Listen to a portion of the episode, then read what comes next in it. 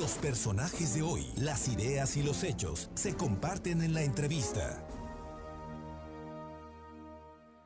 De un tiempo acá hay un asunto que es muy importante para los poblanos, que es el tema de los desaparecidos, porque en Puebla, contra lo que se diga, hay un número muy importante de desaparecidos. Y esta tarde está con nosotros y le agradezco mucho que nos tome la llamada a María Núñez Barojas, fundadora del colectivo Voz de los Desaparecidos en Puebla, porque bueno, ellos vienen trabajando ya desde hace varios años y lo cierto es que cada día se les ve más. ¿Sabe por qué? Porque hay impunidad y porque no aparecen. Platícanos, María Luisa, ¿cómo estás? Muy buenas tardes y muchísimas gracias por, por estar esta noche con nos, esta tarde con nosotros, platicando precisamente pues de toda esta actividad que llevas a cabo desde hace ya por lo menos cuatro años. Fernando, muchísimas buenas tardes a todos los auditores y muchísimas gracias por, por permitirnos ver la voz de nuestros desaparecidos. Cuéntanos, cuéntanos, eh, ¿qué pasó el 28 de abril de 2017?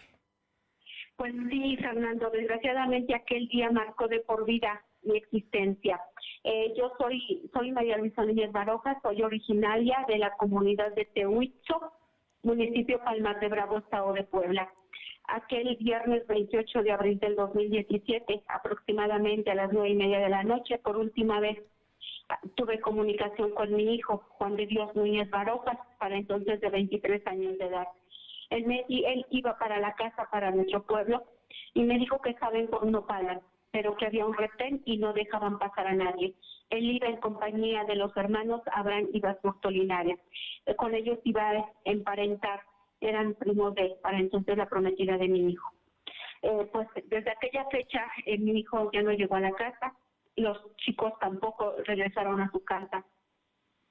Y pues aquel aquella fecha que marcó nuestra, nuestra vida se ha prolongado durante todo este tiempo porque estoy a 15 días de que se cumplan cuatro años de la desaparición de mis muchachos y pues seguimos sin saber nada de ellos. Hay avances. Perdona que te, que te interrumpa, pero aquí eh, en este tema, por lo menos el gobierno federal actualmente tiene una dirección de desaparecidos, tiene una subsecretaría encargada del tema. ¿No ha habido avances, eh, María Luisa, de todo esto? No hay, avances. Mira, yo creo que por parte del gobierno federal sí han atendido el caso, sí han atendido el, problema tan grande de la desaparición de personas en, el país, pero también en Puebla. El gobierno federal está cumpliendo con obligar a los estados para que instituyan las dependencias para que atiendan el problema. El gobierno federal al gobierno de Puebla le ha estado dando el año pasado y este año también 18 millones de pesos para la búsqueda de personas desaparecidas, por parte de la Comisión de Búsqueda no están siendo aplicados de manera efectiva y de manera importante que pueda llegar a dar con el paradero o la, encontrar a las personas desaparecidas. Platícanos, ¿cómo nace el colectivo Voz de los Desaparecidos en Puebla? Que debemos, hemos visto, yo eh, transmito todas las mañanas una cápsula y allá en el Zócalo están sus demandas y están las fotos y está el reclamo, el reclamo sentido, porque por cada desaparecido hay una madre, una novia, un hermano, un amigo, alguien que está lamentando no saber qué pasó con él, porque además, pues si algo hubiera sido fatal estaría su cuerpo, pero nada, no se encuentra nada de ellos. Así es, pues justamente el colectivo surge a, raíz de la desaparición de mi hijo, de Juan de Dios, que yo al percatarme que no podía encontrar a mi hijo, que no había respuesta por parte de las instituciones en ese tiempo de la Fiscalía del Estado de Puebla, eh, pues vi que en otros estados había muchos colectivos de familias en búsqueda de personas desaparecidas y en Puebla no había ninguno. De ahí es como surge la, la, inquietud, pero sobre todo la necesidad de tener que fundar un colectivo para que las familias que vivimos esta situación, unidos en nuestra fuerza, en nuestros esfuerzos, pues pudiéramos lograr alguna incidencia en el Estado. Bueno, pues eh, su trabajo continúa y la verdad es que no es sencillo, no es fácil. No, vamos, buscar a un hijo, buscar a una hermana, a una hija, a un papá, una mamá, no es un asunto sencillo porque hay, hay drama, hay dolor. Y, cuéntanos de las familias, números y acciones realizadas hasta ahora, María Luisa Núñez Barojas. Sí, Fernando, pues. Hoy, bueno, empezamos dos mamás, hoy aproximadamente nos acompañamos 100 familias en el colectivo, todos ellos de larga de largo tiempo para encontrar nuestros familiares. El más reciente tiene tres meses, pero aún así las respuestas siguen siendo las mismas.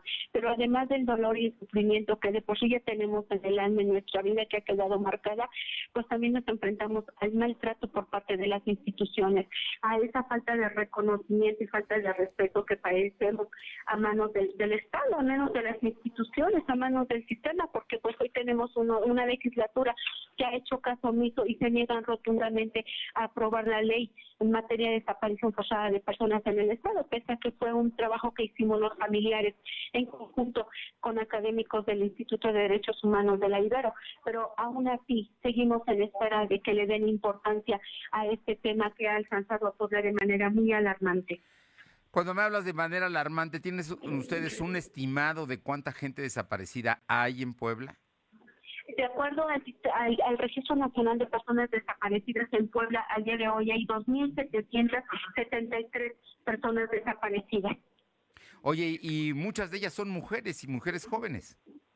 En Puebla tenemos, en Puebla tenemos una incidencia de que el 60% de los desaparecidos son mujeres y, y principalmente mujeres jóvenes. Bueno, pues el asunto verdaderamente, María Luisa, es delicado, pero es importante.